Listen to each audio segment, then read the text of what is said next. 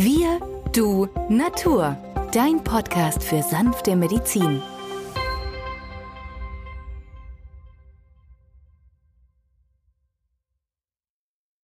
Hallo und herzlich willkommen zu dieser neuen Folge von Wir, du, Natur, deinem Podcast für sanfte Medizin. In der heutigen Folge geht es nochmal um einen gesunden Darm, die gesunde Darmflora und wie ihr sie euch erhalten könnt. Mein Name ist Benjamin Hartlieb, ich bin Osteopath und Heilpraktiker und neben mir ist wieder der Arzt, Biologe und Chemiker Peter Emrich. Hallo Peter. Hallo Benjamin.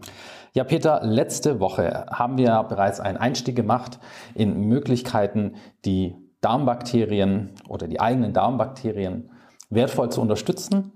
Wir haben gehört, dass pflanzenbasierte Kost sehr gut ist, dass Eiweiße am Abend, also Fleisch, Fisch, Wurstwaren, auch pflanzliche Proteine am Abend ähm, vielleicht nicht so gut sind. Wir haben von fermentierten Lebensmitteln erfahren, wie wertvoll diese sind. Magst du für dich nochmal eine kurze Zusammenfassung für unsere Zuhörerinnen und Zuhörer zu Hause geben? Ganz einfach, Benjamin. Die Milchsauer vergorene Lebensmittel sind ja schon seit Jahrtausenden in der Menschheit gang und gäbe, diese einzusetzen. Das heißt, man hat es haltbar machen müssen. Da kam man auf die Idee, man kannte damals nicht, dass das Milchsäurebakterien sind. Das hat man erst im Nachhinein festgestellt. Und vor allem wissen wir, dass äh, Brot mit einem Sauerteig hergestellt viel bekömmlicher ist ist halt eine lange Teigführung dadurch viel besser für unseren Magen-Darm-Trakt. Und immer wieder erkenne ich im Praxisalltag und du sicherlich auch, dass die Patienten sagen, sie essen morgens eine Brezel oder einen Laugenweg oder irgendwie ein anderes Brötchen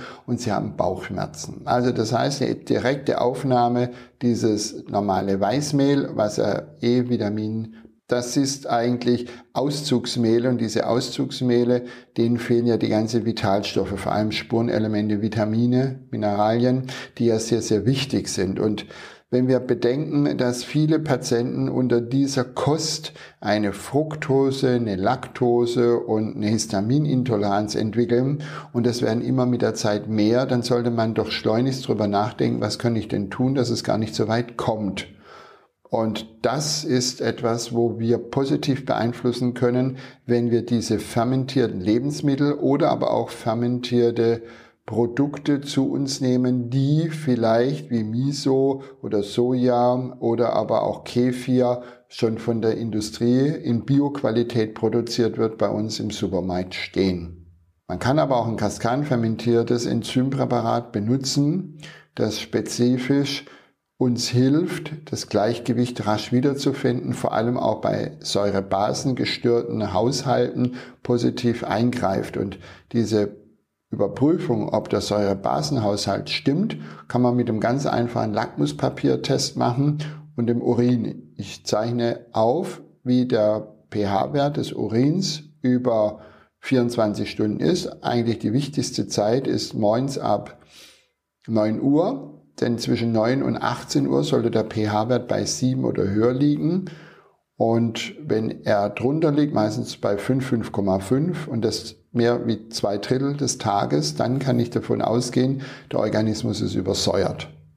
Und diese Übersäuerungsproblematik lässt sich positiv beeinflussen, wenn wir diese fermentierten Lebensmittel essen, wenn wir Enzyme dazu nehmen, wie beispielsweise Datteln, Feigen, aber auch Walnüsse haben Enzyme und ähm, sehr gut ist auch die Kokosnuss mit dem faserreichen Inhalt. Und das ist eine Bereicherung für unseren gesamten Darmbereich, für das Mikrobiom, also den Bakterien, die in unserem Darm als physiologisch, als gesunde Flora leben. Mit der fasernreichen Kokospflanze gibst du mir das richtige Stichwort. Man liest ja immer wieder auch von sogenannten Präbiotika, also Ballaststoffen aus Pflanzen hauptsächlich, die vor allem nicht für uns selbst wichtig sind, sondern für unsere Darmbakterien, damit die sich in unserem Darm sehr wohlfühlen. Wie verhält es sich hier mit, mit Ballaststoffen, Präbiotika? Ja, genau, Benjamin, nicht nur wohlfühlen, sondern sich auch vermehren und gegen den krankmachenden Faktor, nämlich den Erreger wie Salmonellen, Shigellen oder Yersinien beispielsweise oder aber auch der Norovirus. Das sind die Viruserreger, die hier ein Dissonanz, ein, ein gestörtes Gleichgewicht erzeugen können. Und das reagiert mit Bauchweh, Durchfall oder irgendwelches Bauchkrümmen und äh, Übelkeit und Unwohlsein. Das ist ja das Typische, was wir haben bei so einem Magen-Darm-Infekt. Genau, Benjamin. Und wenn wir jetzt die fermentierte Lebensmittel regelmäßig anwenden oder das Enzympräparat, dann sind wir auch in einem Gleichgewichtszustand, der von außen irgendwelchen Angriffen standhält. Also gerade Inulin beispielsweise oder Bioakazienfaser, das sich sicherlich bei den Maya-Ärzten sehr bewährt hat für alle funktionellen Bauchbeschwerden, äh, sind eine Bereicherung. Gerade Inulin als Substanz fördert das Wachstum der Bakterien. Das ist sozusagen das Futter. Ja. Und dann gibt es so eine dritte Abteilung, das ist nämlich die Postbiotika. Und die Postbiotika, das sind zerbrochene Milchsäurebakterien, die aber zusätzlich unsere Darmschleimhaut reizen und dazu führen, dass hier ein Stimulus auftritt, was unser Immunsystem wieder anregt. Und wenn man nun denkt, dass die sekundären Pflanzenstoffe, die ja in Obst und Gemüse vorkommt, neben den Bakterien, den Probiotika, den Postbiotika, den Vitaminen, den Spurenelementen und aber auch den normalen Mineralstoffen als Orchester gegeben wird, dann, ja genau dann haben wir die Chance, dass wir ein Gleichgewicht innerhalb kürzester Zeit erzielen können, was unser Immunsystem auch stärkt. Und äh, da gäbe es ein Präparat, das heißt Regulat Pro Immune. Kann man in jeder Apotheke, in jedem Reformhaus oder in Fachgeschäften erwerben. Und das wäre eine Option, hier eine zusätzliche Stütze zu bieten, damit ein gestörtes Mikrobiom, ein gestörtes Abwehrsystem, ein gestörter Prozess, der durch Fehlernährung erzeugt wurde, wieder ins Gleichgewicht zurückfindet. Wir haben ja jetzt viel gehört, was für unsere Darmbakterien gut ist, wie eine aminosäurereiche Ernährung, also viel Gemüse, sekundäre Pflanzenstoffe, fermentierte Lebensmittel, Enzyme, Ballaststoffe, die sogenannten Präbiotika. Wie sieht es denn aus, Peter? Was schadet denn unserer Darmflora aktiv? Ähm, ich lese immer wieder, dass zum Beispiel synthetische Süßstoffe wie das Aspartam und so weiter sehr, sehr schädlich sich darstellt für die guten Darmbakterien. Wie siehst du diese Situation? Ja, in der Tat ist es so, Benjamin. Auch Konservierungsstoffe, Stabilisatoren, modifizierte Stärke, all solche Dinge, die ja in Fertignahrungsmitteln enthalten sind heute, geschweige von dem, was jetzt sonst durch die neue EU-Verordnung auftischen, nämlich irgendwelche Insektenpulver dieses Chitin hat man 2016 schon nachgewiesenermaßen angeführt, hat eine allergisierende Wegkraft. Und wenn ich überlege, dass wir schon genügend Allergiker haben, dann wird uns wahrscheinlich, wenn diese Insektenmähle weiter verteilt werden, noch mehr Allergiker begegnen.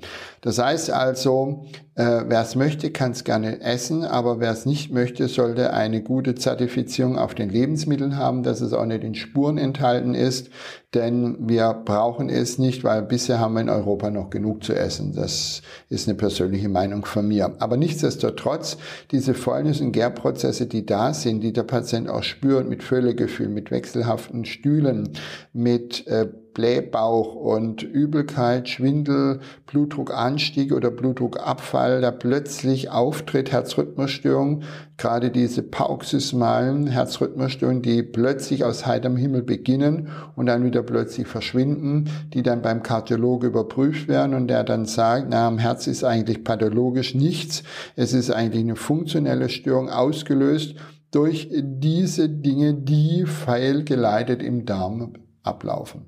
Und äh, hier gilt es gegenzuwirken und da kann ich jeden nur auffordern, einen gesunden Menschenverstand einzusetzen. Wenn er möchte, kann man dementsprechend auch mal in der Stuhluntersuchung prüfen, ist der Darm Schleimhaut dicht oder unterbrochen, wie ein Schweizer Käse Löcher hat.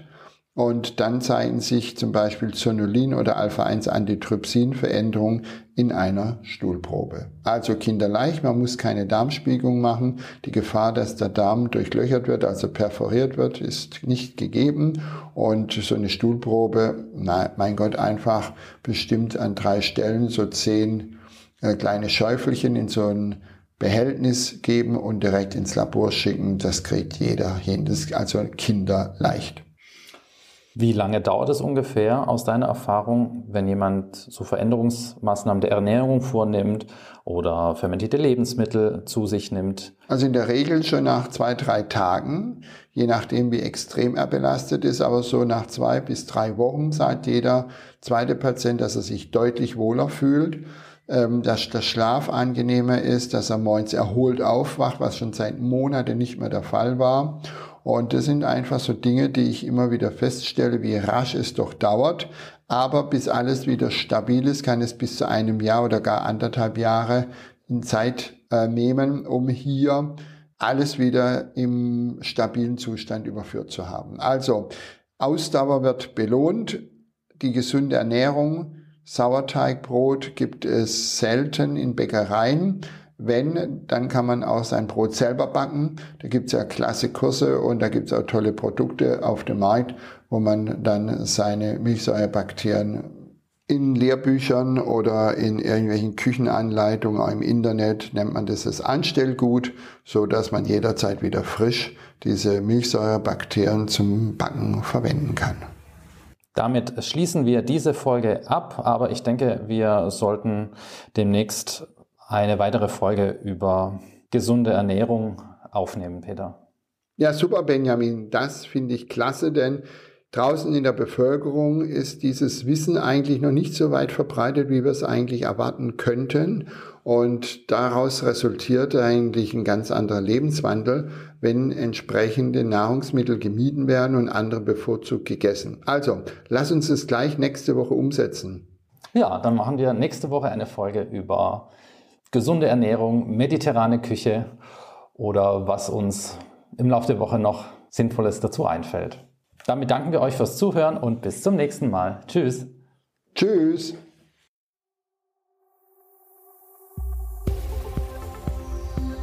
Wenn dir dieser Podcast gefallen hat, freuen wir uns über deine positive Bewertung. Damit hilfst du uns, diesen Podcast bekannter zu machen. Wir danken dir dafür.